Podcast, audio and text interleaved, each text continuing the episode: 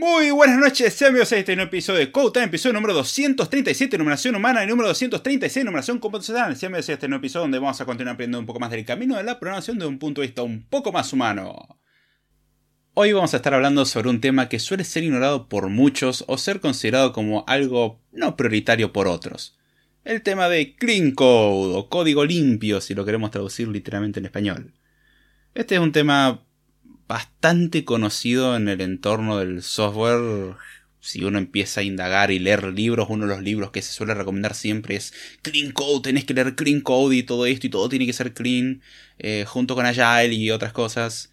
Que sí, eh, algunas cosas tienen sentido, otras no, y el problema es que se hace una mezcla rara. Y algunos toman Clean Code como son tres o cuatro principios locos, y Clean Code es usar Solid y, ya está. Y, no, don't repeat yourself y, listo. Y usan frases armadas y ya está. Eh, que no está mal seguir los principios Solid. Tomarlos en cuenta no me parece una mala idea. El don't repeat yourself no me parece una mala cuestión. De hecho, es algo que el propio libro de Clean Code recomienda y los principios Solid de la misma manera. No entra por ahí tan en detalle eh, al respecto, pero los menciona y recomienda ampliamente su lectura. Pero bueno, este es un tema que ya digo, hay gente que no lo conoce y hay gente que lo considera poco importante, como que, ah, otra vez con estas reglas locas o esto que no sirve para nada. Y yo no estoy ni a favor de uno ni a favor del otro, honestamente. Yo encuentro utilidad en las reglas de Clean Code o en los principios de Clean Code, pero no lo tomo como algo completamente absoluto y que tengo que sentarme todos los días a cuestionarme al respecto cual si palabra sagrada fuese. Cosa que no, no lo es. Lo cual me lleva a... Disclaimers. Este episodio no será completamente exhaustivo. Si usted quiere más información, recomiendo la lectura del libro. El libro explica todo esto en mucho más detalle y no solamente en el capítulo 17, sino que lea todo lo anterior. Este episodio también está basado en parte en experiencia personal, con lo cual puede no ser 100% objetivo en ciertos aspectos y puede nuevamente no ser completamente exhaustivo. Si no le gusta ninguna de esas cosas, nuevamente recomiendo vaya a un artículo enciclopédico y no se ponga a quejar de un podcast que dura más de una hora y pretenda de que esto sea un artículo enciclopédico. Esto tampoco es una emisora de radio. Para aquellos los cuales se quejen. No pasa tan seguido últimamente, eso es bueno. Pero bueno, siempre está el que se queja de que hablas mucho. Y sí, es un podcast. en eso consiste. Y si no les gusta, vengan y participen. Así hablo menos. No, no me quejaría de esa parte tampoco. Así que bueno, no me estoy quejando honestamente. Yo disfruto hacer el podcast. Si no lo disfrutara, eh, no lo haría. Así de sencillo. Ah, no, no gano nada haciendo el podcast en, en sentido monetario, ni me da un estatus, ni nada. O sea, está bueno, para, tiene beneficios, sí, pero no es algo que me brinde ganancias, que yo diga, no las puedo obtener de alguna otra manera.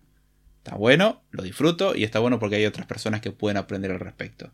Y me alegra mucho cuando aparecen esos entes y escriben un mensajito, me mandan un mail. He recibido mails hermosos al respecto diciendo, hey, gracias. El material me sirvió, me motivó y le di para adelante con esto.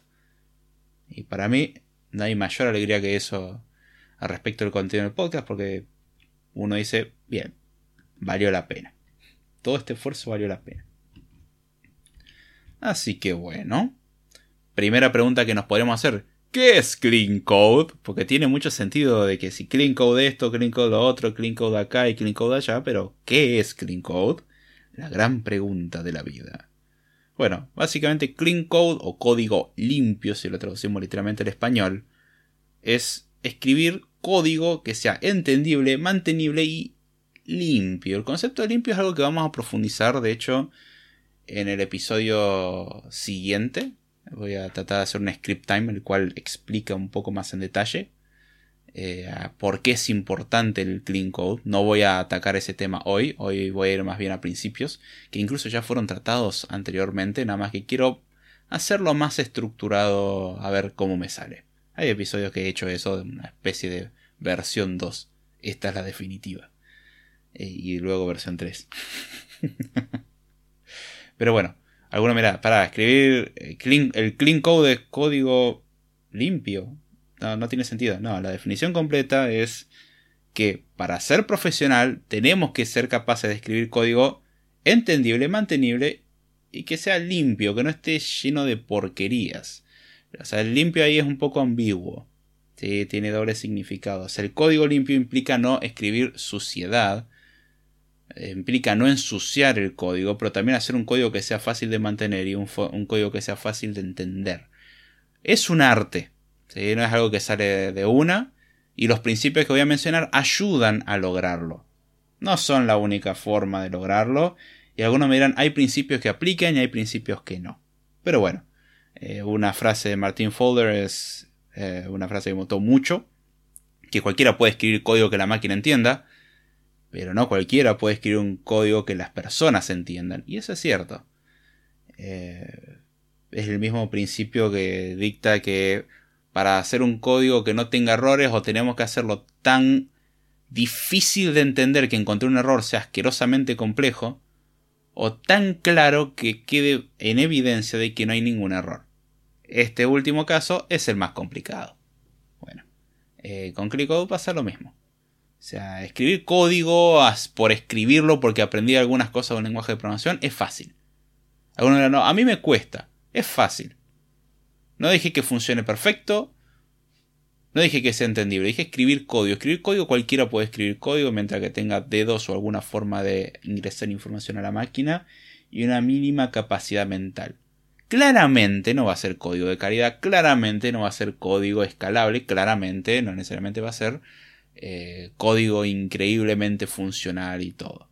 O sea, dije escribir código, no puse ningún otro requisito. Código que funciona en principio. Eso todo el mundo es capaz, más o menos.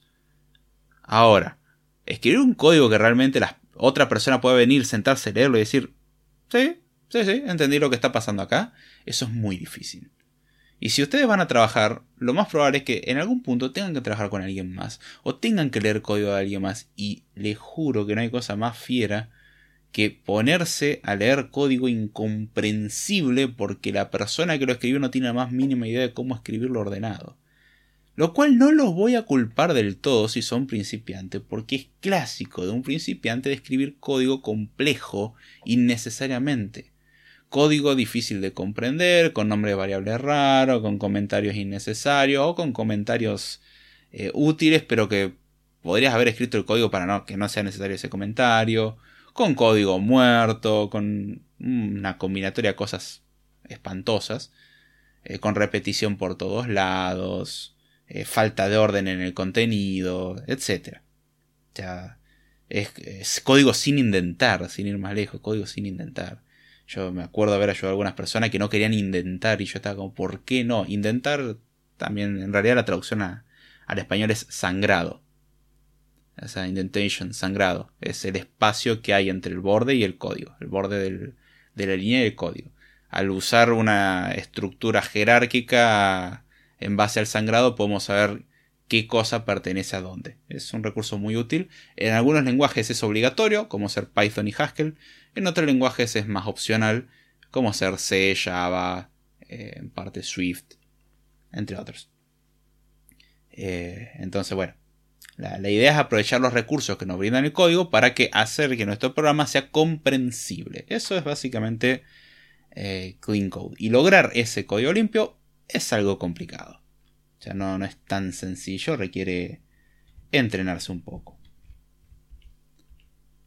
Acá saludamos a Nemenes001 y dice: Saludos, bro. Buen tema. Gracias, che. Cualquier pregunta que quieran hacer, bienvenida. Ahora bien, ¿en qué me voy a basar para hablar del tema? Me voy a estar basando en el libro justamente llamado Clean Code. El libro fue escrito por Robert C. Martin. Eh, ¿De qué era la C? Robert. Ay, nunca me acuerdo lo que era la, C, pero. El segundo nombre particular. Eh, también conocido como Uncle Bob o Tío Bob, si lo traducen al español. Eh, Roberto Martin, si lo quieren traducir también al español el nombre y el apellido, no sé por qué en eso, pero bueno. Este libro fue escrito allá por la década del 2000 y de hecho está escrito pensado para Java 5, si mal no recuerdo. Alguno mirá, momento, ya pasamos más de la versión 17 hace rato. ¿Cómo que ya va 5? O sea, esto ya es obsoleto, esto está viejo. Y no. Eh, la verdad es que el libro no envejeció tan mal que digamos, envejeció bastante bien. Obviamente una versión ayornada no vendría nada mal, pero los principios son más o menos los mismos. Eh, quizás salga la versión del 20 aniversario, sería interesante. De las cuales hay algunas cosas que menciona el libro que ya hoy en día no aplican tanto porque incluso los lenguajes de programación han cambiado en muchos aspectos. No todos, los que siguen vivos de aquella época puede que mantengan su misma estructura, pero ya incluso surgieron lenguajes de programación nuevos que eh, tienen estructuras sintácticas que ayudan a que el código sea más limpio en sí mismo. O sea, el código está pensado para escribirse lindo.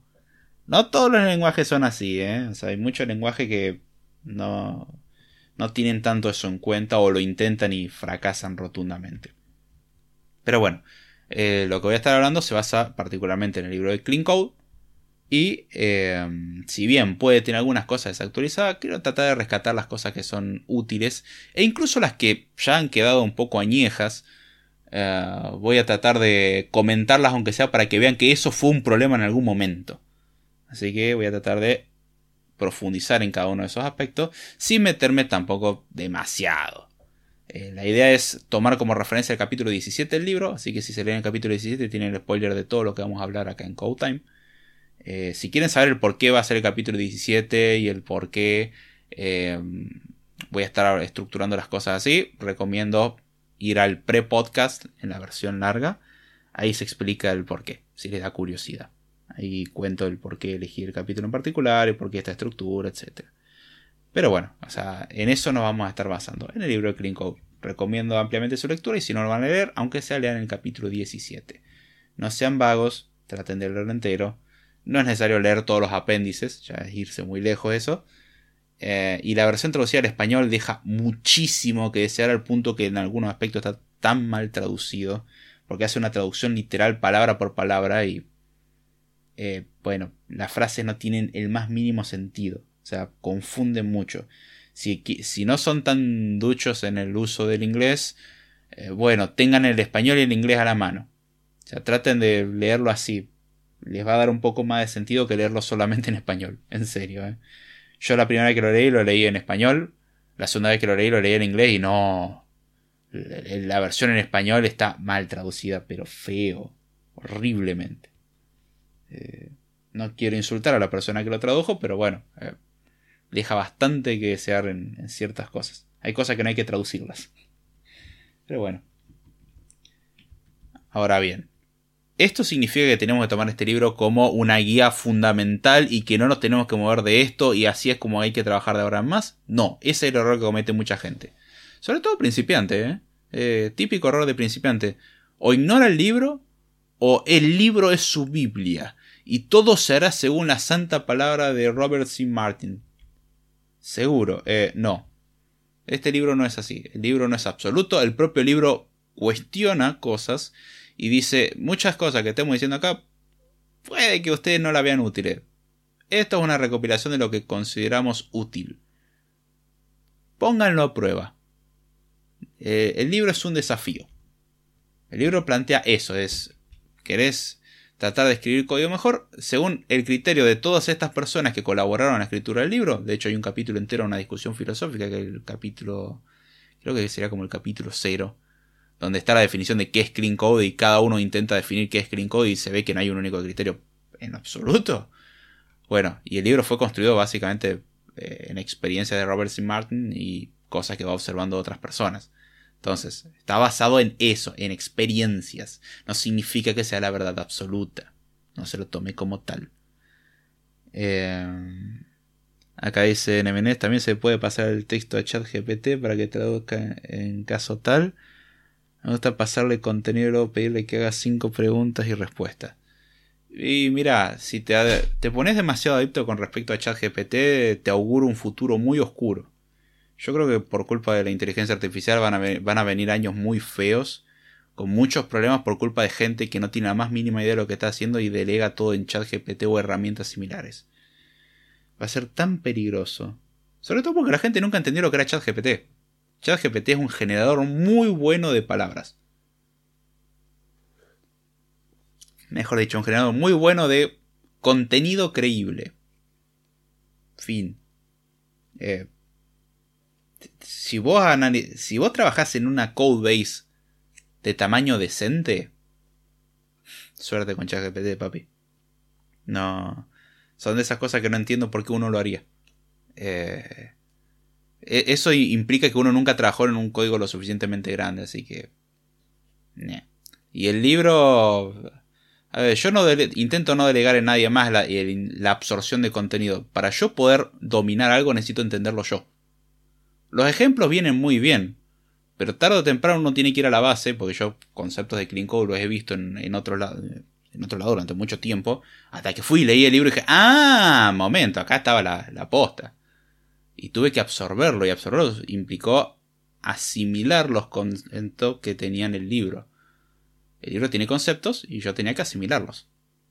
Y bueno, eh, el tema es ese, asimilarlo, cosa que el que no está acostumbrado a estudiar no sabe hacer.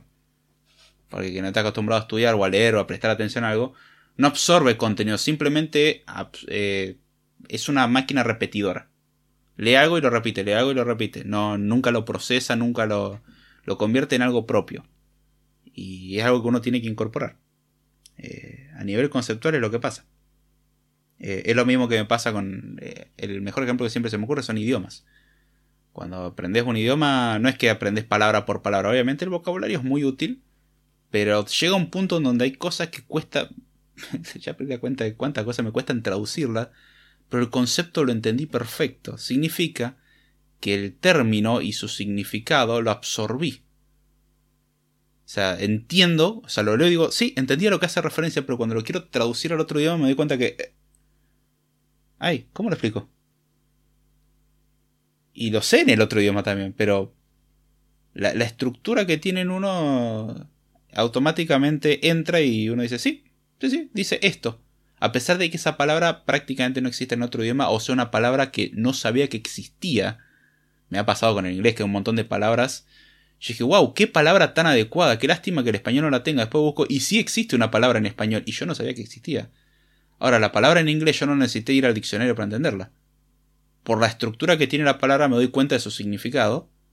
Es como, wow, qué, qué palabra tan precisa. Y el español también la tiene, pero no tiene prácticamente uso.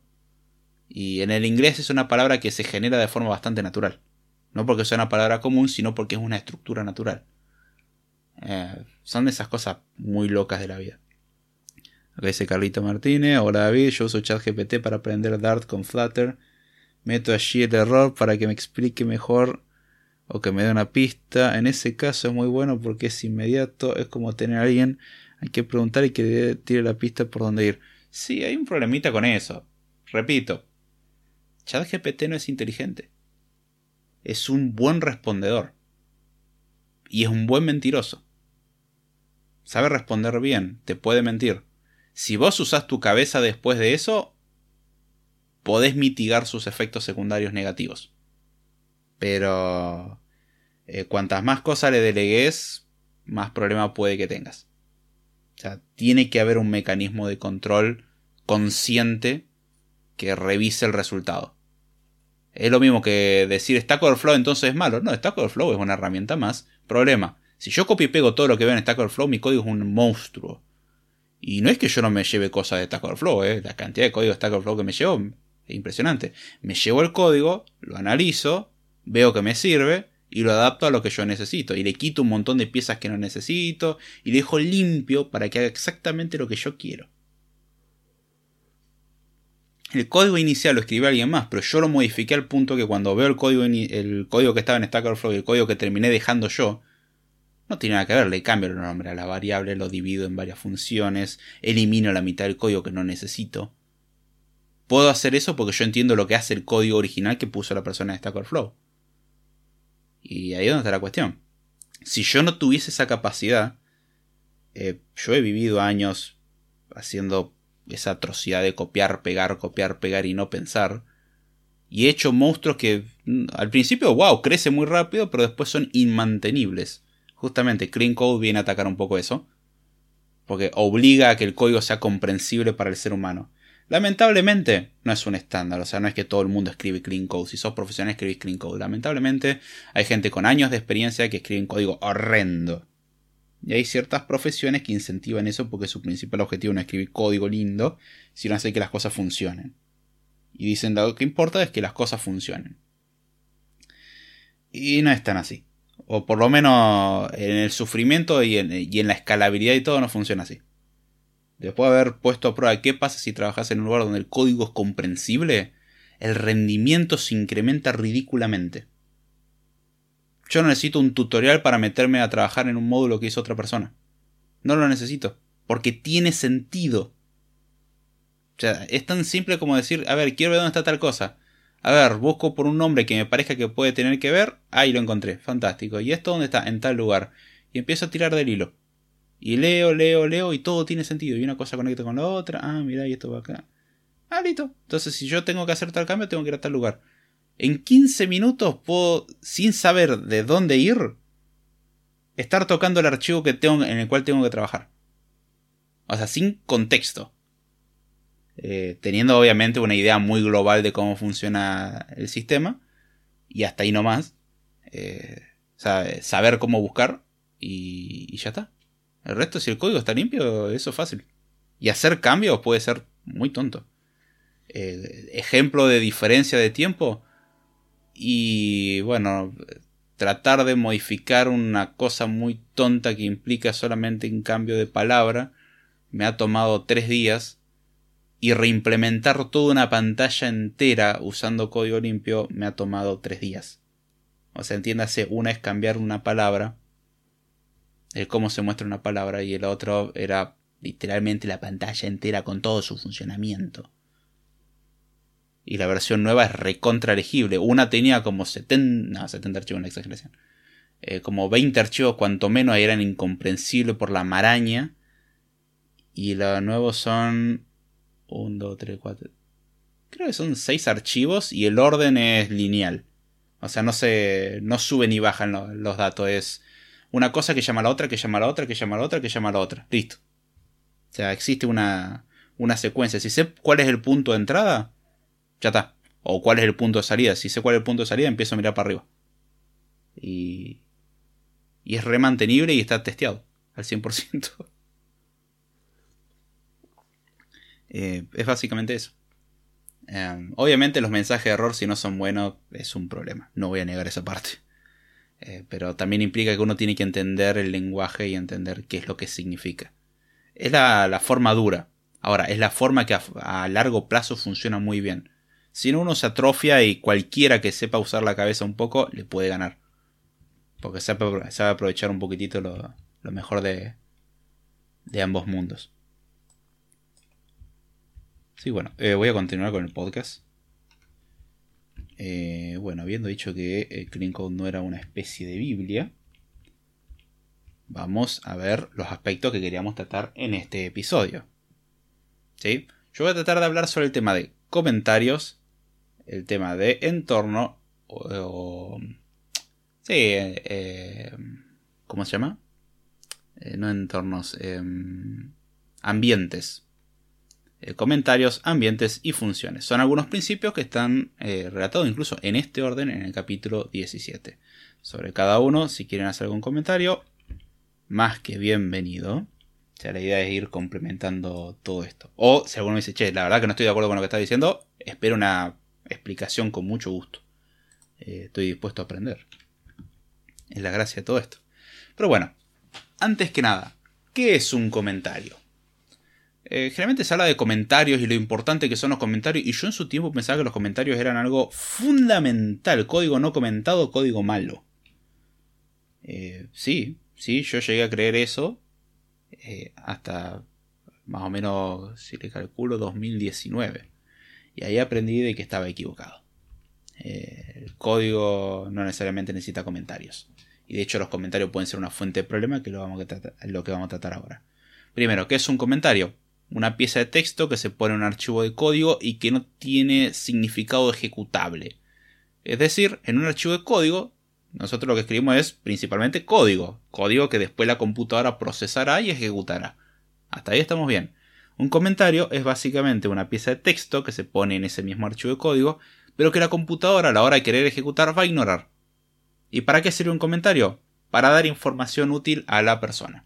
¿sí? O sea, el, código es información útil para la computadora para que pueda ejecutar y también para el usuario o el programador eh, que está haciendo el, programa en sí de, decir, ok, así va a hacerse las cosas. Es, el lenguaje de programación es un lenguaje tanto para la máquina como para el programador. La máquina lo necesita para poder compilarlo o, interpretarlo y así ejecutarlo. Eh, como para el programador, como para saber qué es lo que está queriendo hacer. O sea, es el medio por el cual nosotros le decimos a la máquina que queremos hacer algo. Es un lenguaje para ambas partes. Los comentarios, en cambio, casi siempre, son solamente para el programador. Los programadores son los únicos que aprovechan eh, los comentarios como tal. Porque para la máquina no, no les sirve de nada. Ciertamente los comentarios se pueden usar para generar documentación si uno los estructura de una forma particular. Eh, uno puede agarrar y, utilizar herramientas automatizadas que generan eh, documentación de las interfaces, de las funciones, de todo lo que existe disponible. Está fantástico. Eh, uno de los más conocidos es JavaDoc, que se usa justamente en Java más que nada. Que uno estructura los comentarios de una forma y después si quiere generar la documentación ejecuta un programita y trácate. Se genera un HTML o el formato correspondiente con la documentación de forma automática, no tengo que escribir nada extra. Entonces la documentación y el código en sí están en el mismo lugar. Uno diría, bueno, ves, por eso es fantástico. Bueno, una de las cosas que trata el libro, que no menciona en estos apartados, pero que sí lo trata, es no toda función y todo código debería de ser comentado, porque es redundante. Pero vamos a ver eso un poco más adelante. En sí. O sea, pero el comentario es eso. Yo pensaba que los comentarios eran algo fundamental. Sin, sin comentarios, código malo, código incomprensible. No, justamente era código incomprensible porque escribía código feo. Lo estructuraba mal, estaba súper acoplado y hacía que hacer cambios. Porque alguno me dirá, bueno, pero yo escribo el código y lo entiendo. Bueno, número uno, vuelva dentro de dos meses sin haber leído el código y cuénteme qué es lo que hace cada cosa y búsquela ahí a ver cómo le va. Eh, al que me diga, yo me acuerdo perfectamente todo. Bueno, en tal caso puede que usted haya tenido un trauma en el código. Y bueno, el trauma le lleva a recordar cada mínimo detalle. Pero es raro eso. Generalmente no pasa y uno se olvida. Y ahí donde uno, bueno, eh, tiene que volver a leer y darse cuenta de qué quise decir acá. Eh, es muy común eso. Y no debería de ser así. Entonces, eh, los comentarios algunos dirán es fundamental para que eso no pase. Bueno, y alguno dirá, bueno, yo escribo código que aún así lo puedo leer y se entiende. Ajá, y si quisiera hacer un cambio, ¿tengo que cambiar todos los archivos o la mitad? Si la respuesta es sí, bien, código mal estructurado. No, es un código muy limpio que digamos. Entonces, volviendo al tema de los comentarios. ¿Cuáles son algunos de los problemas o algunas de las cosas que pueden apestar en los comentarios? Número 1. Información inapropiada. Los comentarios son para darle pistas al programador, como dijimos, para que sepa un poco qué es lo que está pasando o para qué sirven algunas cosas. Pero lo que no deberíamos hacer jamás en un comentario es poner información que podría estar tranquilamente en otro lugar. Los comentarios no son para contar nuestro día, para contar un chiste, eh, para poner enlaces a los artículos que me parecieron interesantes a leer mientras estaba escribiendo este código. Y mientras estaba escribiendo esto, ay, mira, aprendí un poquitito sobre esto, recomiendo leer estos artículos. No, no es la idea. No, es para anotar tu lista de compra. Alguno mira, ah, estás exagerando. No, pero muchos lo utilizan como bitácora así para poner la historia.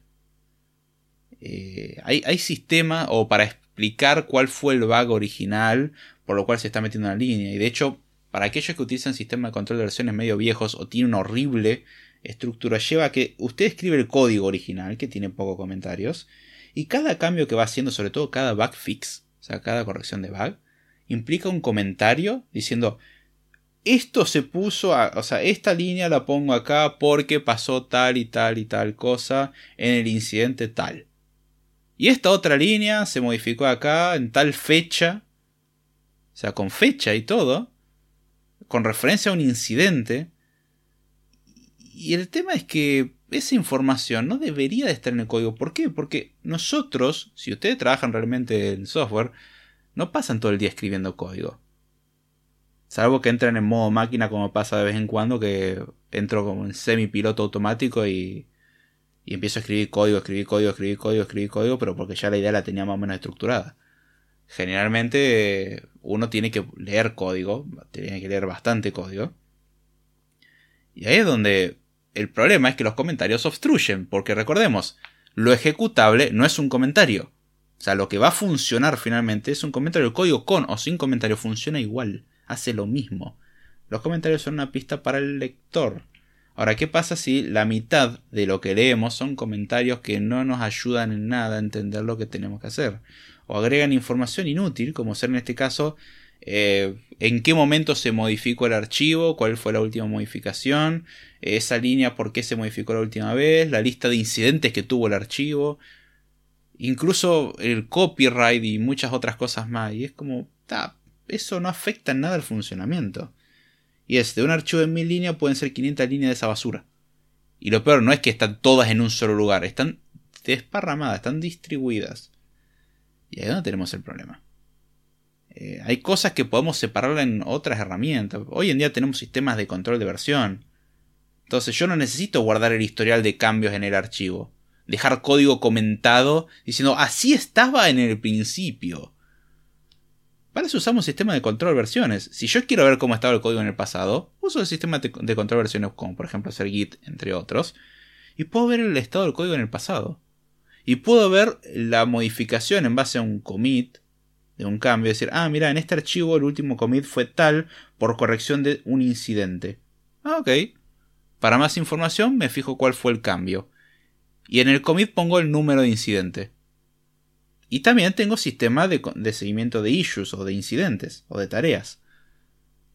Entonces yo simplemente cuando veo este error, o sea, digo, a ver, este archivo, ¿cuándo se modificó? La última vez lo modificó Carlos, tal fecha, eh, por el incidente tal. Ok, voy al sistema de control de incidente y me fijo a ver el incidente tal. ¿Cuál fue? Tal cosa, la reportó tal persona y consistía en tal y tal y tal comportamiento. O este commit lo puso Ana y, justo fue incorporó una nueva características. Y bueno, voy y reviso tal tarea, qué número tiene y a ver en qué consistía y bla bla bla.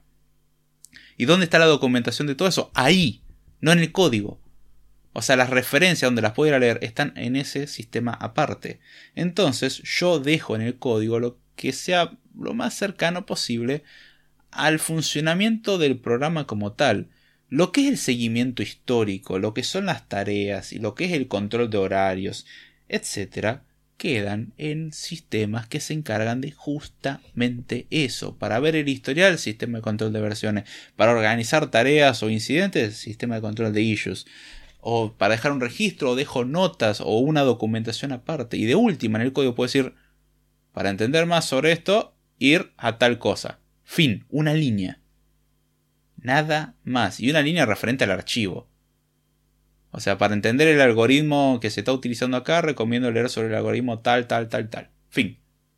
No explico cómo funciona el algoritmo en el código. No meter información que podríamos meter tranquilamente en otro lugar. Los comentarios solamente deberían tener notas técnicas, ¿sí? no información superflua. Notas técnicas sobre el código y el diseño del código. No extras o informativas para el manager que quiere saber quién estuvo trabajando acá. Para eso existen otros sistemas y que son mucho mejores y menos corrompibles, de hecho. El código yo lo puedo cambiar. Un sistema de control de versiones es más difícil de modificar y es más difícil de que alguien no se dé cuenta que alguien está queriendo hacer un cambio. Entonces hay que tener esas cosas en cuenta. Los comentarios deberían solamente contener la información apropiada. Solamente cosas técnicas acerca del código, nada extra. Ni la opinión del escritor, ni una nota del out, nada. Es para lo que están pensados los comentarios. Para agregar información al código, pero que no tiene que ser superflua o información que puede estar en otro lugar. Otro problema que podemos tener con los comentarios es el tema de la obsolescencia de los mismos. Porque justamente acá creo que es el punto más fuerte que le encuentro en los comentarios. Porque lo anterior alguno me dirá es un descuido. Si ustedes vieran código hecho con Subversion o SVN, que es un sistema de control de versiones medio viejo y que no recomiendo en absoluto usarlo al día de hoy. Eh, o personas que hasta el día de hoy se niegan a usar el sistema de control de versiones, completos suicidas, No sé cómo hacen eso. Em, el código va a ser feo y va a tener esos comentarios que dije. Pero hay un problema grave con respecto a los comentarios que muchas veces utiliza uno para documentar lo que hace una función. Y explica, eh, eh, este, esta función sirve para hacer tal y tal y tal cosa. Esta clase hace tal y tal y tal cosa. Esto hace tal y tal y tal cosa. Y hay un problema, los comentarios envejecen muy rápido. ¿Por qué? Porque el código cambia, el código no es estático, no se enamore de su código. Si usted piensa que va a escribir, usted es un genio y escribe su super sistema increíble del futuro que le van a pagar millones de dólares porque tiene una maravillosa idea innovadora, increíble, y una vez que lo escribió no lo va a tocar nunca más y solamente va a agregar más y más y más código con más features nuevas, usted vive una nube de alucinaciones importante. Eventualmente le van a explotar la burbuja, pues la realidad llega y el mundo real no es así. Uno va a agarrar las funcionalidades que implementó y tarde o temprano las va a tirar a la basura. Fíjese en cualquier aplicación grande, en cualquier sistema grande, y cómo a lo largo de los años, si ese sistema se ha mantenido con vida y ha funcionado cada vez mejor, ese sistema ha cambiado rotundamente, ha mutado mucho. ¿Y por qué pasó eso? Y porque las necesidades fueron cambiando y los clientes van cambiando. Y eso implica de que al mismo tiempo de que cambiaron la funcionalidad, el código en sí cambió. Y ahí es donde está la cuestión. El código cambió. Y los comentarios muchas veces no acompañan al cambio de código, porque escribir un comentario también es un compromiso para el futuro de que el que modifica el código relacionado tendría que ser tan responsable que va al comentario y lo actualiza. Y el problema es que uno hay veces que tener una sesión así concentrado de voy a cambiar todo esto, esto, esto, esto, esto, y no se toma el tiempo de eso, porque pierde el ritmo. Y después el sí, después lo hago, y el sí, después lo hago, se va postergando, y después empezamos a tener comentarios obsoletos. Y el problema es que los comentarios envejecen en un sistema normal, que crece, envejecen muy rápido. Pierden relevancia muy rápido y empiezan a brindar información errónea muy rápido. Y si ustedes piensan que no tener comentarios es un problema, tener comentarios que dan mala información es peor. ¿Ustedes se imaginan que van conduciendo por una ruta? Miren que yo no conduzco, pero hasta yo me puedo guiar por esto. O voy caminando por la calle y los carteles con los nombres de las calles o los carteles de la ruta con las direcciones hacia dónde está cada ciudad y a qué distancia están dicen cualquier cosa. ¿Se imagina que le cambian el nombre a una calle? Como usted se puede perder? ¿O cambian las alturas de las casas?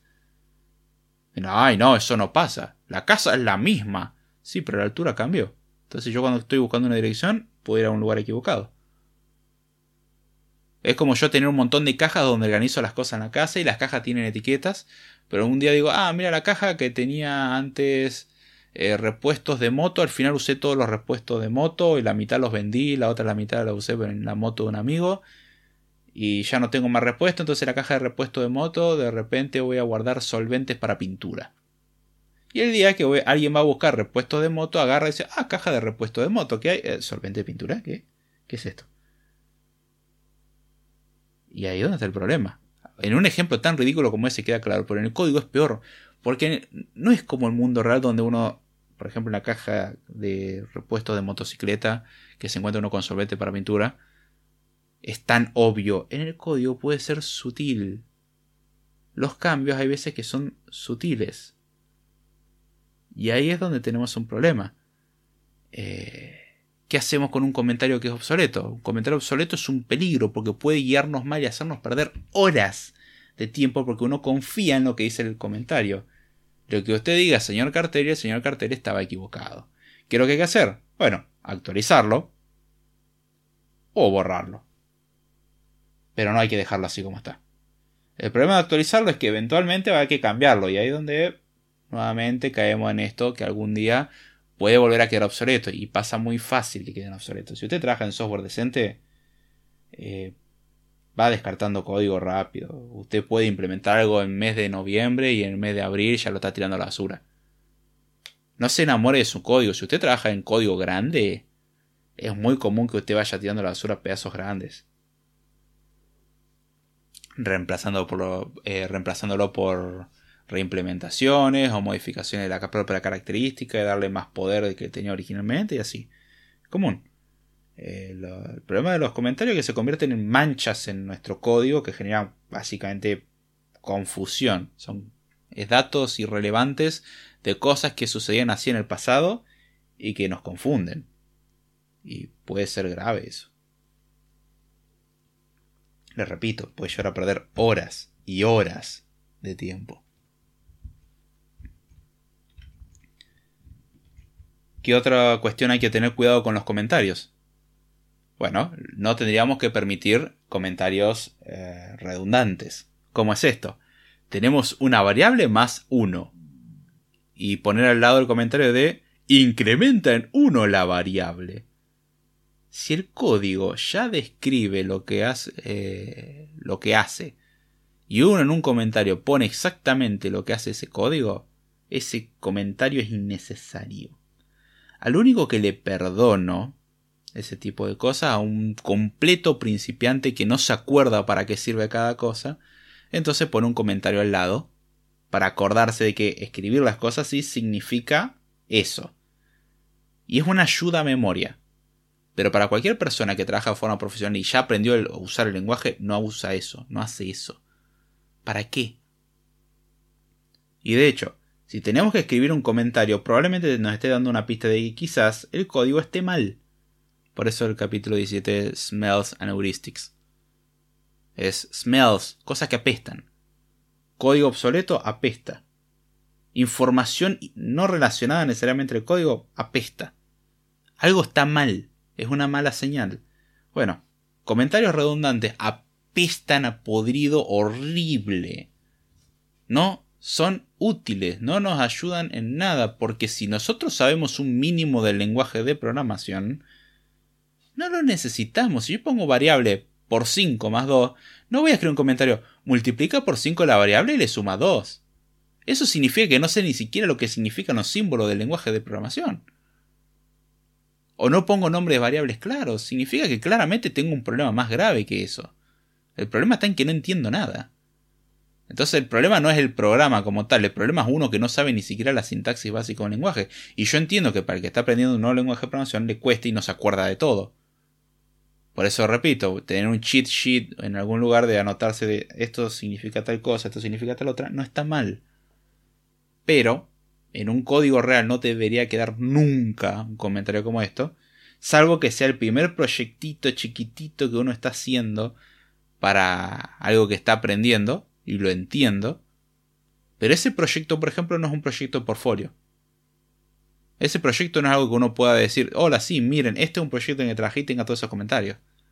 El que viene y los lee va a decir, completo novato, no tiene experiencia, no entiende nada. ¿Por qué? Porque está explicando lo mismo que hace la línea de código que está al lado y escribir el comentario es más largo que el propio código. O sea, esta persona está perdiendo el tiempo horriblemente y yo no voy a contratar a una persona que haga esto porque está perdiendo el tiempo. Y lo que menos quiere una persona a la hora de hacer un proyecto es que se pierda el tiempo. El tiempo es costosísimo y es irrecuperable. Entonces, los comentarios que son redundantes, es decir, que el propio código se encarga de explicarse a sí mismo, esos comentarios no son necesarios. Algunos podrá llevarse la regla al extremo, entonces no se, no se necesita ningún comentario. No, no, no, tampoco al extremo. Hay cosas en donde sí es necesario pero en muchos casos no. Un bucle for recorre la lista. Y, sí, para eso sirve un bucle for. Significa que no sabe lo que es un bucle for. O sea, ya tenemos errores conceptuales. Como el signo más sirve para sumar. Bien, bien, no sabemos matemática básica, excelente. O sea, hay problemas mucho más graves. la única persona que le perdono eso es a un nene de 3 años. Bueno, quizás de 5 años también. Eh, y a una persona con alguna limitación mental. En tal caso lo comprendo. Eh, no puedo esperar otra cosa, está bien. Es una limitante. Pero en cualquier otra persona con mínimo conocimiento hay cosas que son básicas. Sumar es un concepto básico. En lenguajes de programación hay ciertos conceptos que son básicos y si uno dice saber y haber tenido meses y meses de experiencia y aún así tiene que explicar en un comentario lo que hace un bucle for, y probablemente estamos haciendo malas cosas. O sea, es una pista de que, ok, todavía nos falta. No es para decir, ah, soy un inútil, es para decir, no, sería, no debería de ser necesario esto. Me estoy dando cuenta de que no tengo todos los conceptos tan claros. Y cuando uno cambia de lenguaje pasa mucho de que uno no conoce la sintaxis. Y bueno, uno necesita pistas y cada uno lo hará a su manera. Algunos lo harán con este tipo de comentarios. Pero si uno quiere agarrar y mostrarle a otro, oigan, miren, este es mi trabajo, soy profesional. Y bueno, poniendo este tipo de, de comentarios, lo que está diciendo es, hola, mírenme, no me contraten, no sé nada. Estoy todavía aprendiendo, téngame paciencia. Y lamentablemente las cosas no funcionan así. La idea es que los comentarios tienen que decir cosas que el propio código no dejan claras y esto hay que hacerlo con mucho cuidado. En realidad uno tenía que pensar en que los comentarios tienen que expresar cosas que el código no puede decir por sí mismo. Y cuidado con ese no puede. Porque hay veces que nosotros escribimos el código feo. Y no es culpa del comentario, es culpa del código que está horrible. Y quizás hay una forma más bonita de escribirlo, con nombres más claros, separándolo en partes más pequeñas, que llevan a que, ah, el código era más entendible en vez de hacer una línea gigante con 200 caracteres de ancho. Eh, lo separo en varias líneas más pequeñas, en bucles con nombres más significativos. Como, ah, el código es comprensible. Hay un caso donde es un poco una excepción a este tema, que es el tema de los comentarios por documentación. En tal caso son redundantes, pero pueden llegar a ser de utilidad en algunos casos. Pero aún así, no todas las cosas tendrían que tener estos comentarios que generan una documentación tipo JavaDoc. Eh, la idea es que solamente lo que uno exponga hacia afuera, o sea, que algo con lo cual otro se pueda conectar, tenga este tipo de documentación, pero lo interno no lo necesita. Porque justamente lo interno cambia con más frecuencia que lo externo. Nosotros pensemos en eh, una consola de videojuegos. Nosotros podemos actualizar el software de la consola de videojuegos, pero la consola de videojuegos, el hardware no cambia mucho. Pensemos en las viejas consolas de videojuegos tipo la Nintendo o la Sega. El conector, o sea, los conectores de la Sega y la Nintendo, no tenía que cambiar en el mismo modelo por el hecho que eh, iba a tener algunos problemitas si lo cambiamos, porque no iban a entrar los, los cartuchos eh, o los cassettes, eh, dependiendo del caso, no, no iban a funcionar bien. La interfaz tenía que mantenerse, entonces la interfaz tenía que estar en común, estar acordado por los fabricantes de videojuegos, decir, ok, los cartuchos vienen en tal formato, con tal programación de tal manera. Y cada fabricante se encargaba de hacer lo suyo y conectaba sus propios cartuchos al eh, dispositivo como tal. O sea, una interfaz entre dos cosas separadas, son dos cosas externas. Algo que hicimos nosotros y algo que hizo otro. O una API, por ejemplo, es una interfaz. Las interfaces tienen que estar documentadas. Ahora, lo que es el interior, no. No es necesario. ¿Por qué? Porque el interior va a cambiar. El interior cambia, el funcionamiento interno cambia. Podríamos actualizar el software 20 veces y el software inicial y el software final pueden ser diferentes. Obviamente el software da una flexibilidad mayor todavía, pero siempre los puntos que hay que conectar tienen que estar de acuerdo en que usen el mismo vocabulario. Y esas cosas también documentarlas. Y los comentarios de este estilo ayudan mucho a generar la documentación automáticamente. Pero no todo debería de ser así. Otra cuestión con los comentarios. Muchas veces se sufre del problema de que los comentarios están pobremente escritos. Porque si seguimos todo lo anterior es como, ah, bueno, entonces los comentarios son todo malo, listo, no escribo comentarios, voy a escribir los comentarios así nomás. No, no, no. Hay comentarios que merecen ser escritos, que valen la pena ser escritos. Y esos comentarios deberían de escribirse bien. Los pocos comentarios que tienen que existir tienen que estar bien escritos, tienen que ser claros. Tenemos que tomarnos el tiempo para escribirlos y que el comentario cuando lo leamos uno diga, ajá, entiendo. ¿Sí? Tenemos que aprovechar los recursos que nos da nuestro propio idioma, ya sea en español o en inglés. Usemos verbos, adjetivos, sustantivos. No, no hablemos en infinitivo. Usemos un contenido que tenga realmente sentido. Es la idea. O sea, el comentario tiene que ser claro. Y no escribirse así nomás y que quede ambiguo. La idea es que sea todo desambiguado. Y el comentario ayuda a eso.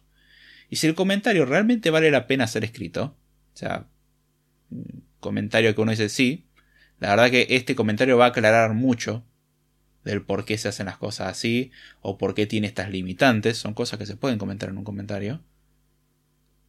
O sea, tiene tal limitante porque nunca puede pasar tal cosa. Ok, un comentario podría contener dicha información. O tiene la limitante de tal algoritmo, bla, bla, bla, bla.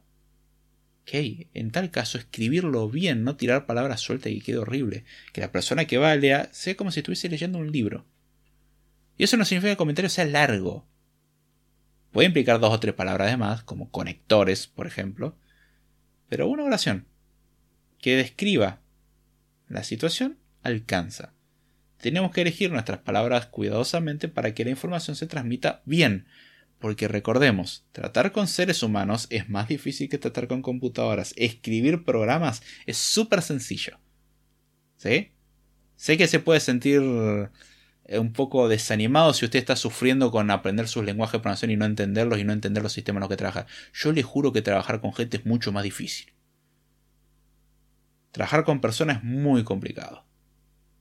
La gente es complicada. Cada persona es un mundo. El software no. El software funciona y punto. O no funciona y punto. O funciona mal y punto.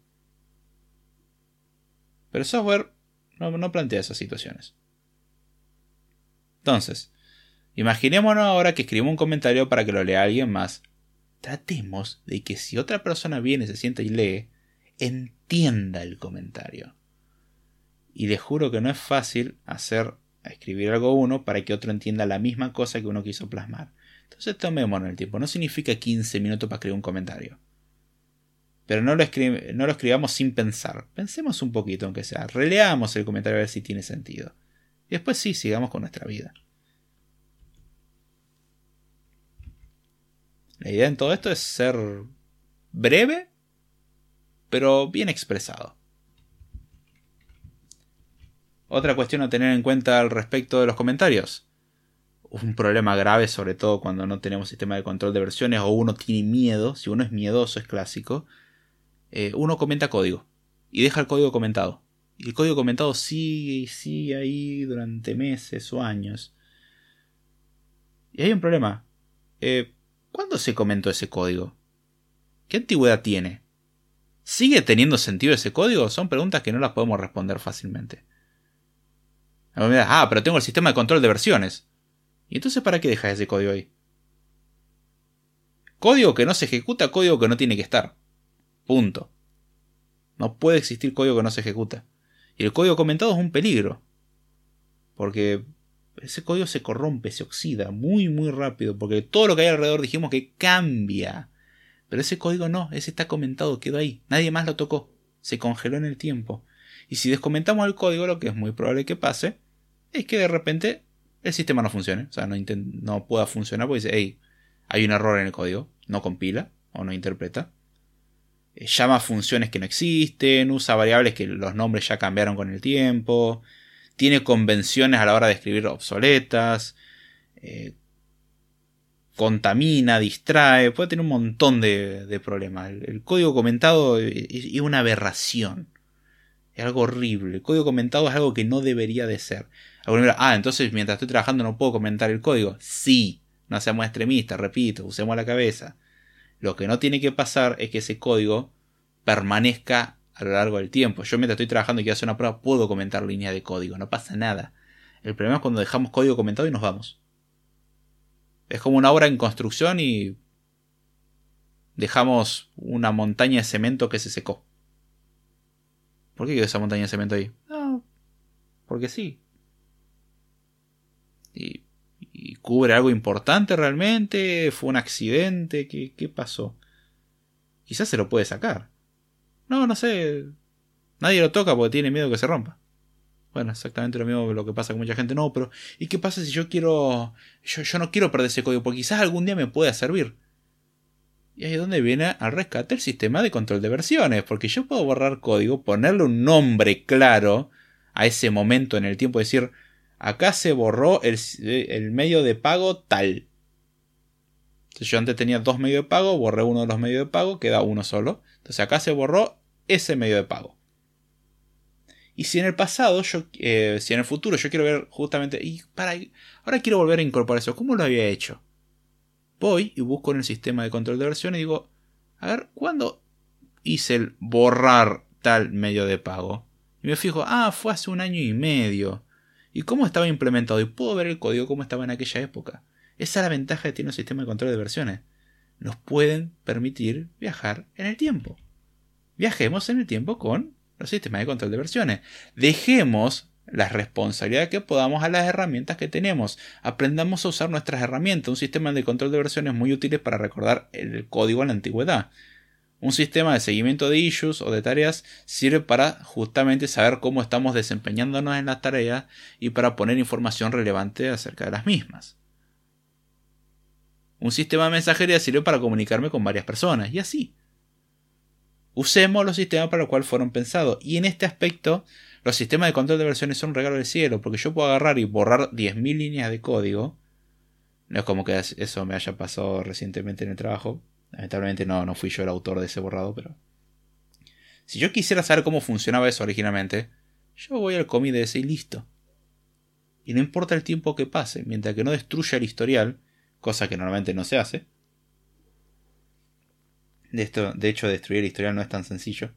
O sea, la idea del historial es que no, no se destruye. Por eso usamos un sistema de control de versiones, básicamente. Um, yo podría retroceder en el tiempo y ver cómo estaban las cosas o deshacer cambios, incluso decir, ah, ¿sabes qué? Quiero que vuelva a existir eso. Y hay veces el sistema de control de versión en base a dos comandos locos permiten recuperar todos los cambios. Impresionante. Entonces, aprovechemos esas cosas. Si tenemos código que nos puede llegar a ser útil en el futuro, pero de momento no, borrémoslo. Pongamos un, un mensaje claro en el commit donde borramos todo esto y vayámonos felices a dormir porque eh, no, necesitamos mantener ese comentario ahí. El código que va a quedar legible va a ser solamente el código que se ejecuta. Eso es lo importante con respecto a los comentarios.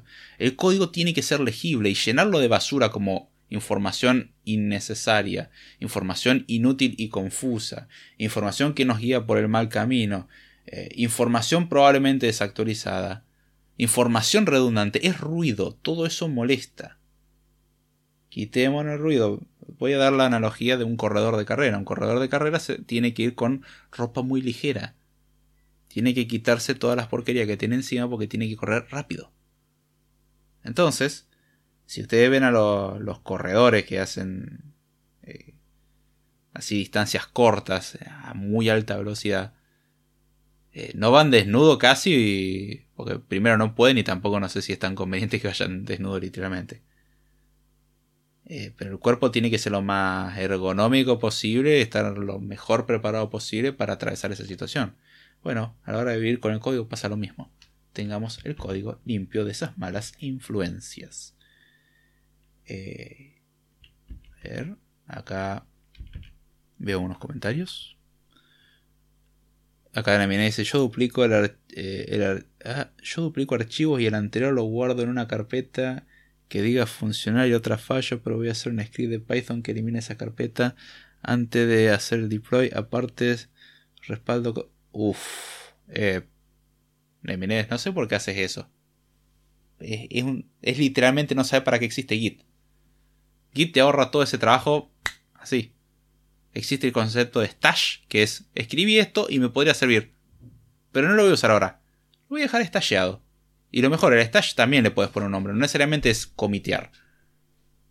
Pero eso de agarrar y duplicar archivos es, es, el principio de cómo meter la pata, pegarse un tiro o sufrir innecesariamente.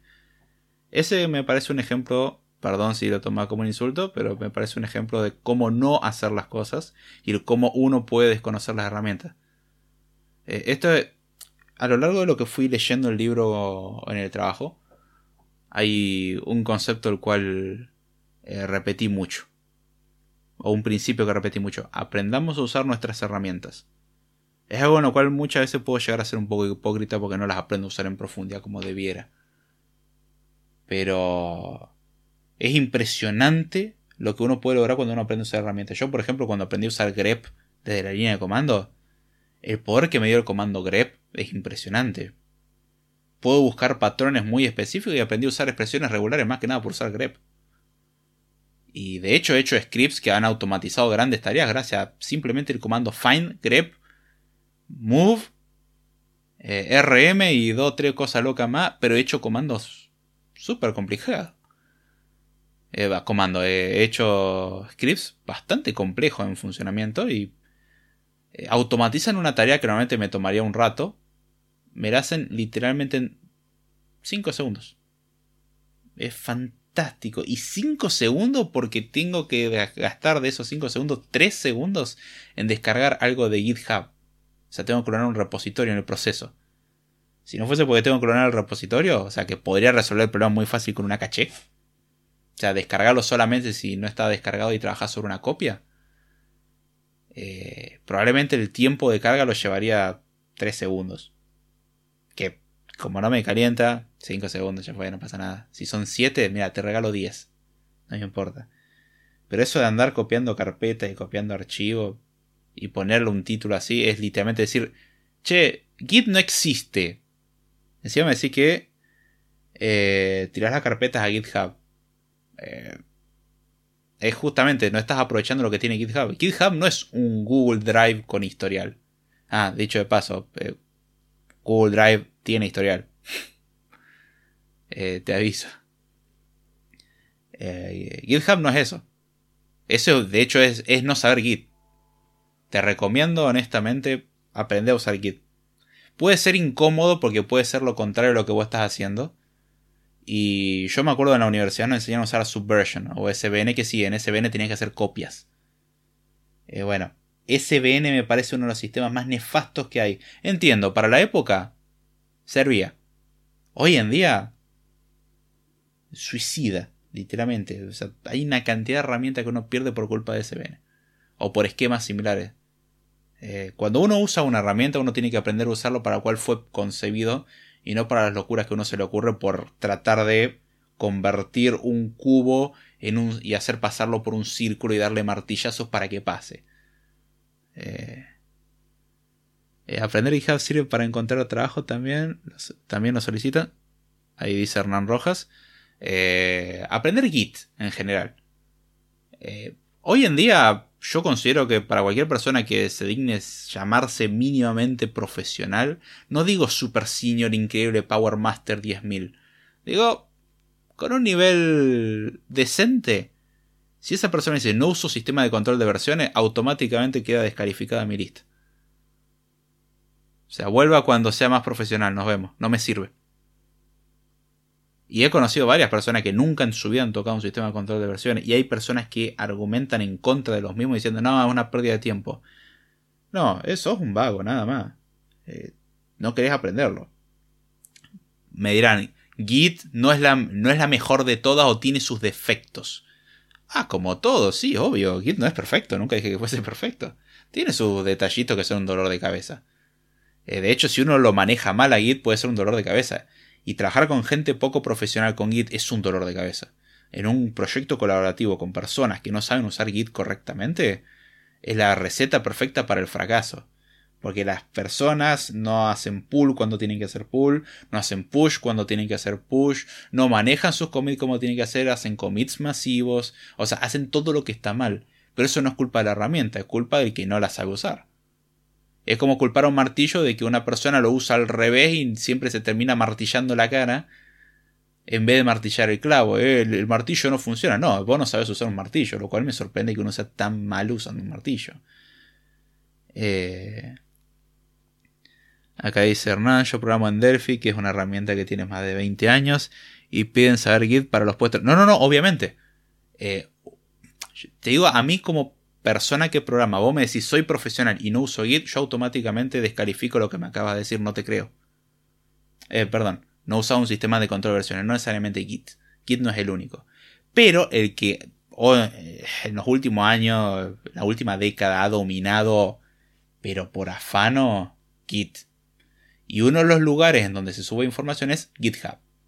Otro es GitLab, existe Bitbucket, que es de Atlassian, eh, GitLab, que es de GitLab, GitHub, que es de Microsoft.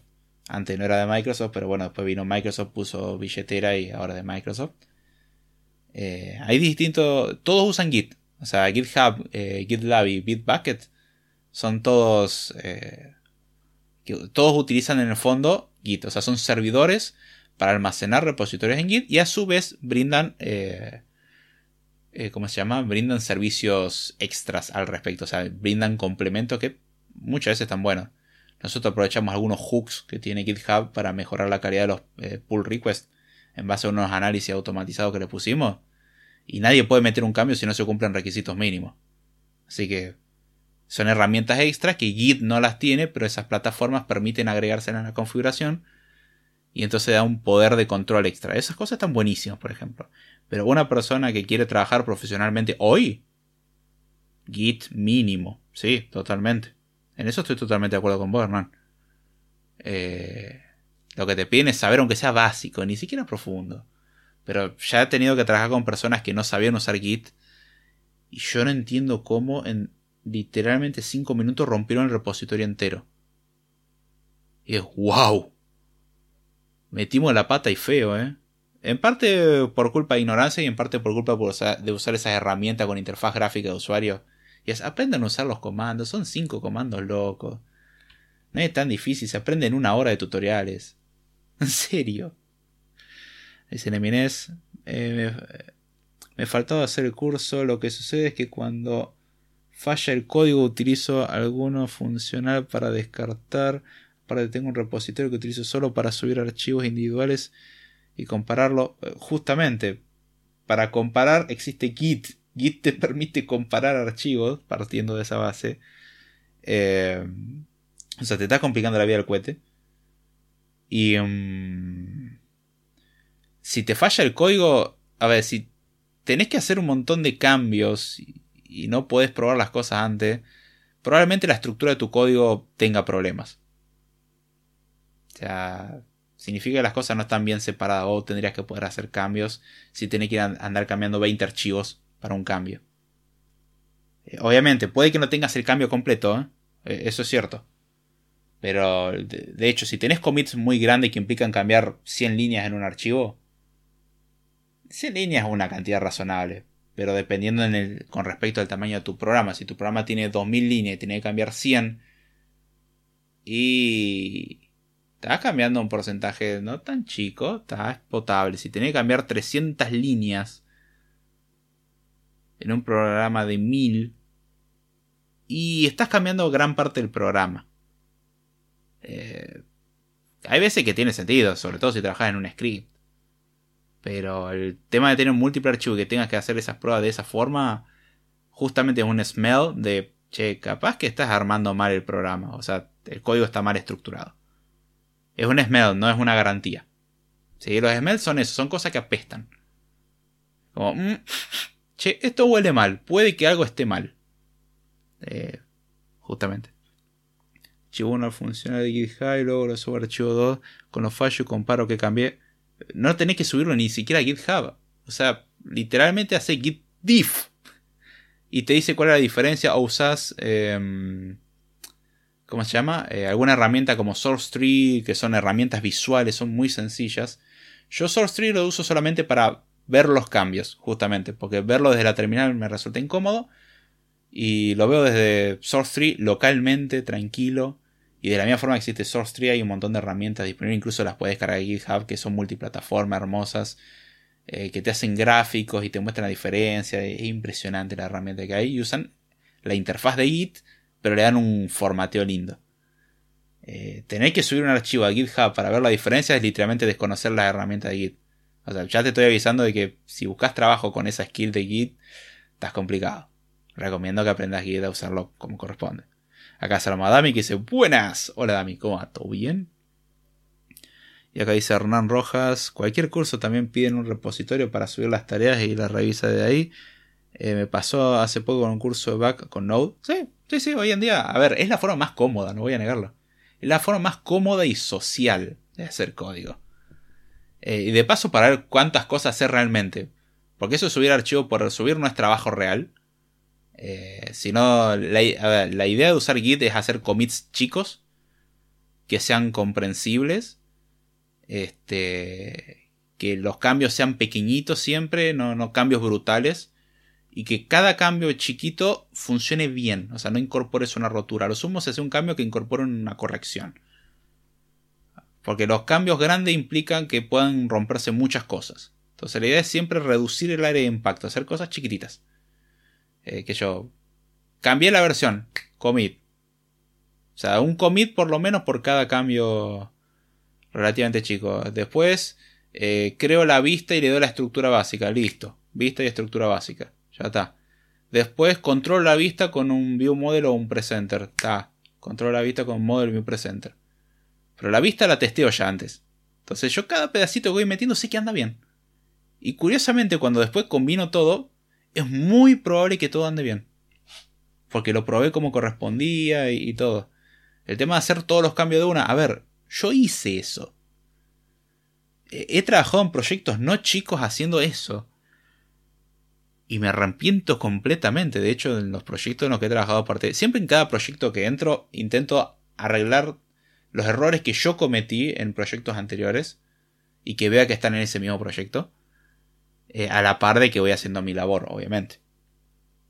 Y al mismo tiempo trato de aprender algo nuevo en este proyecto para que en el proyecto siguiente pueda aprender, pueda aplicar lo que aprendí en el anterior y así.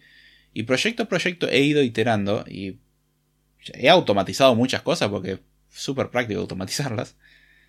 Eh, y justamente, el problema es que muchas veces uno escribe, escribe, escribe y no piensa. Y uno piensa que piensa y uno se... Yo me di cuenta de la cantidad de veces que las cosas no las planeé bien.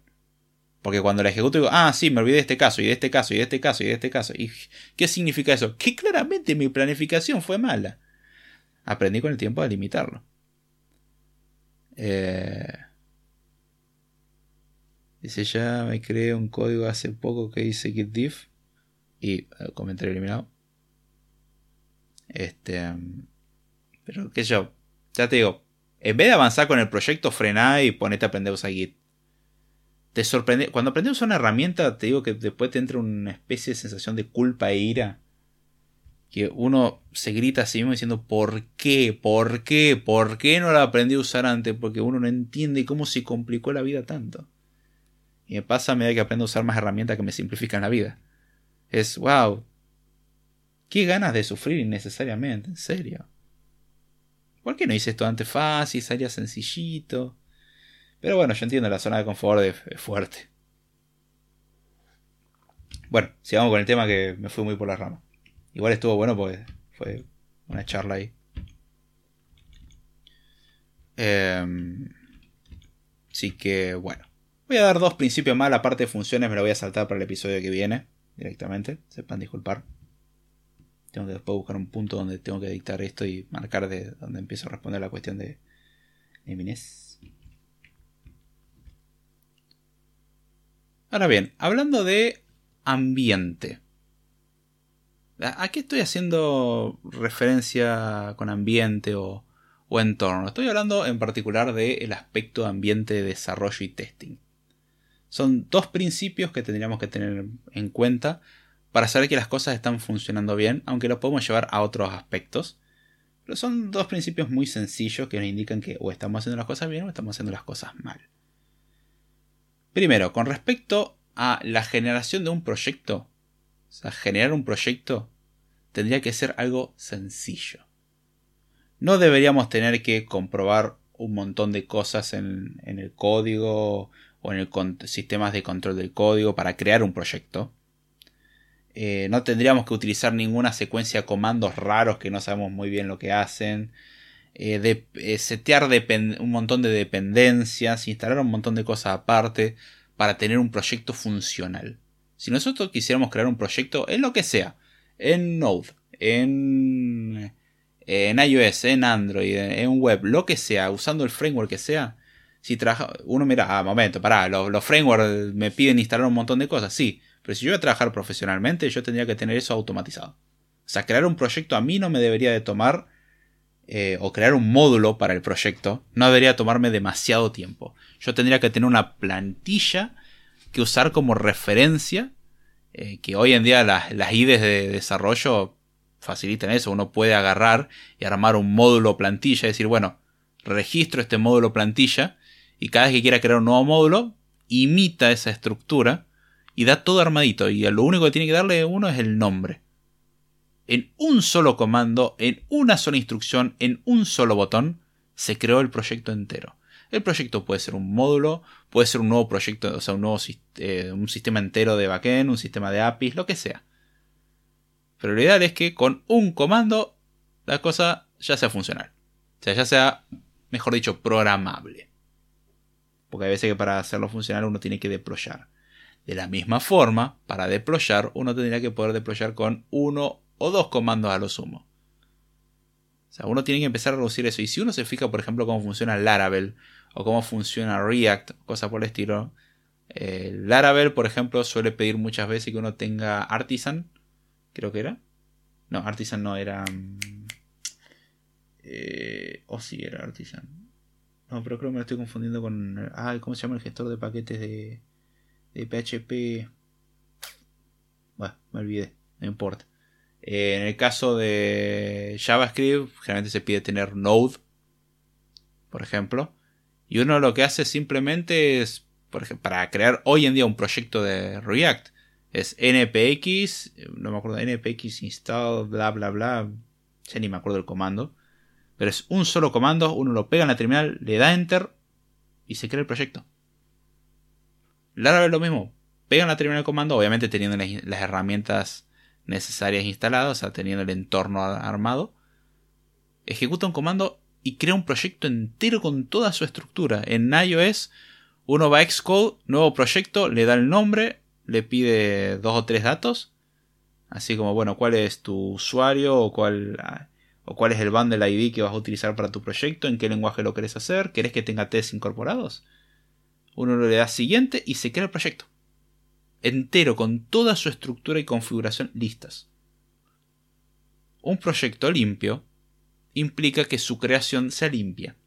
Algunos mirá, no, pero para la primera, el lo que hace Xcode, lo que hace Android Studio, etc., en realidad son un montón de comandos sucios en el fondo que no sabemos cuáles son. Es cierto. Ahora, para mí, para trabajar en Android, yo quiero crear un proyecto, lo creo en darle a crear proyecto, me hace un par de preguntas y me crea el proyecto. En iOS, crear proyecto, me hace un par de preguntas, crear proyecto. En Node, le doy a instalar una cosa, me hace un par de preguntas, crear proyecto. Es un solo paso. Fantástico. Para cualquier cosa que esté bien estructurada, tendríamos que tener la forma de configurar todo en un solo paso. Obviamente, alguno dirá, pero no todo sistema es igual. Ciertamente. Tendríamos que hacer los ajustes más adelante para personalizar. Pero el proyecto base se tendría que poder crear en uno o dos comandos o en uno o dos presiones de botón y después, bueno, a lo sumo un formulario que se nos preguntan un par de cosas, eso no está mal. Pero los formularios son justamente para personalizar el proyecto, no para elegir, voy a poner este archivo acá y este archivo allá. No, no es necesario todo eso. De hecho, los proyectos suelen tener hoy en día una estructura relativamente compleja. Se tiene una estructura de archivos en particular a propósito y y está perfecto. Ahora, cuando tenemos que crearlo, es una pavada. Yo quiero crear un paquete para Swift Package Manager. Y voy al SPM, le pongo un comando y me da un paquete. Después empiezo a meter el código y todo y lo hago funcionar. Pero crear un proyecto no debería de tomar mucho. Esto viene mucho del tiempo en donde había que hacer todo muy a mano y, era todo mucho más eh, artesanal. Así que hay cosas en este aspecto que alguno me da, pero yo en todos los proyectos de trabajo no tengo que hacer esa locura que está diciendo vos es cierto.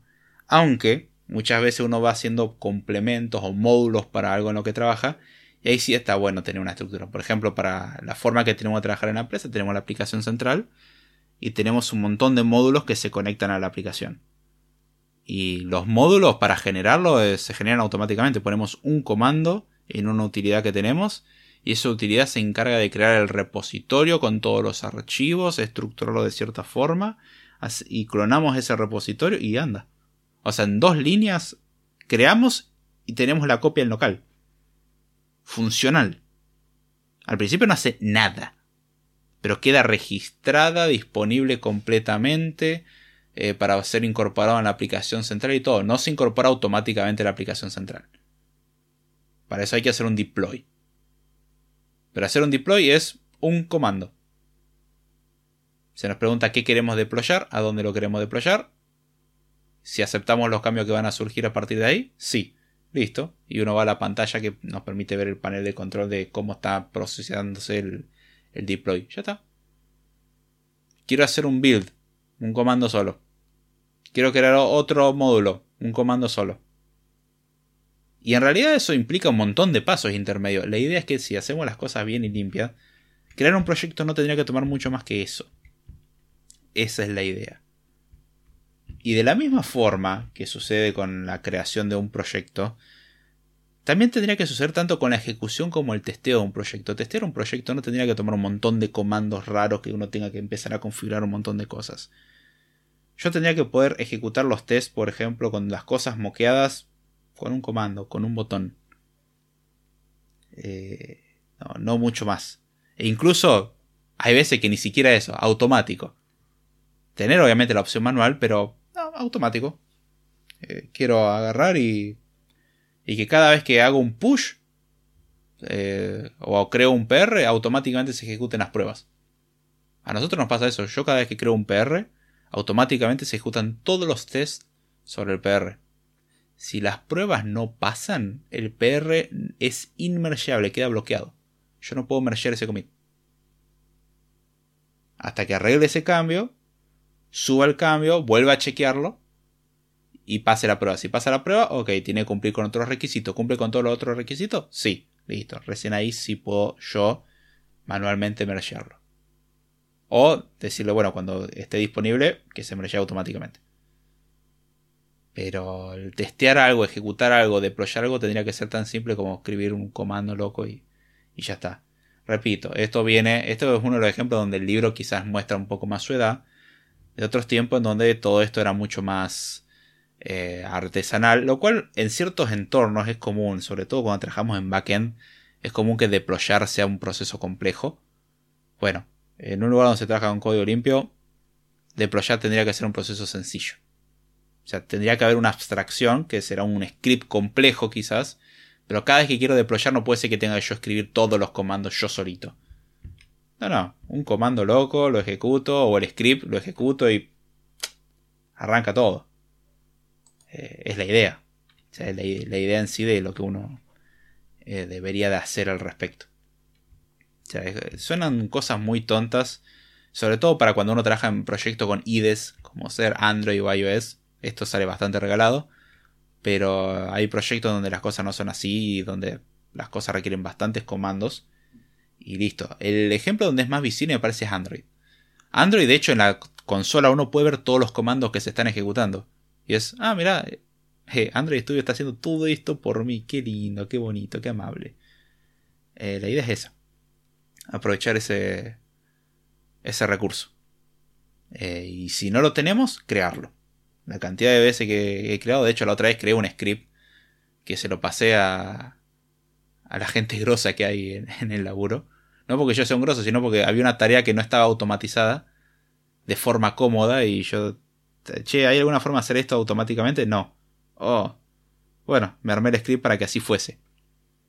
Tenía un solo detalle el script que me había olvidado y después lo aclaré. Pero fuera de eso, el script es perfectamente funcional y cada vez que me quiero crear eh, toda esa configuración, ejecuto el script, 5 segundos después tengo todo andando. Como, ay, qué hermoso. Entonces tenemos que procurar lo mismo para los proyectos en los que trabajamos. Así que bueno, creo que voy a cortar acá el tema porque me estaría yendo mucho. Eh, son varias cosas sobre funciones y voy a dejarlo para el episodio siguiente. Total, es, larga, largo el asunto. Y capaz que el tema me termine tomando unos meses y voy intercalando un tema de Clean Code, un tema de lo otro, un tema de Clean Code. Así voy, voy a ir mezclando temas. Eh, así, eh, no sé, pueden tener contenido variado o le doy seguido a varios Clean Code dependiendo si alguien me da el comentario y dice, no, sí, con eso está buenísimo. Pero bueno, eh, la idea es esa en principio. Así que bueno, espero que hayan disfrutado este episodio, que lo hayan entendido, que les sirva para su vida, les recomiendo honestamente ponerlo en práctica y cosas que no hayan entendido, plantéenla, con mucho gusto se les responde. Eh, la idea acá es que salgan con una mejor calidad en su trabajo. Y bueno, los medios de contacto, como saben, en la descripción. Para contribuir con esto, como siempre, darle like, compartir, suscribirse, recomendar a los amigos, etcétera, lo de siempre. Y bueno, Eh, si quieren contribuir de forma monetaria, más que bienvenido. No pasa, pero uno nunca pierde la esperanza. Qué bueno que no dependo de comer con esto, pues si no estoy hasta las manos. Pero bueno, se disfruta hacer el episodio. Espero que sea como mínimo entretenido y además si sirve para aprender algo, yo me pongo más que feliz. Ahora sí, ya sin mucho más, con esto me despido. Espero que les haya gustado y será. Hasta la próxima.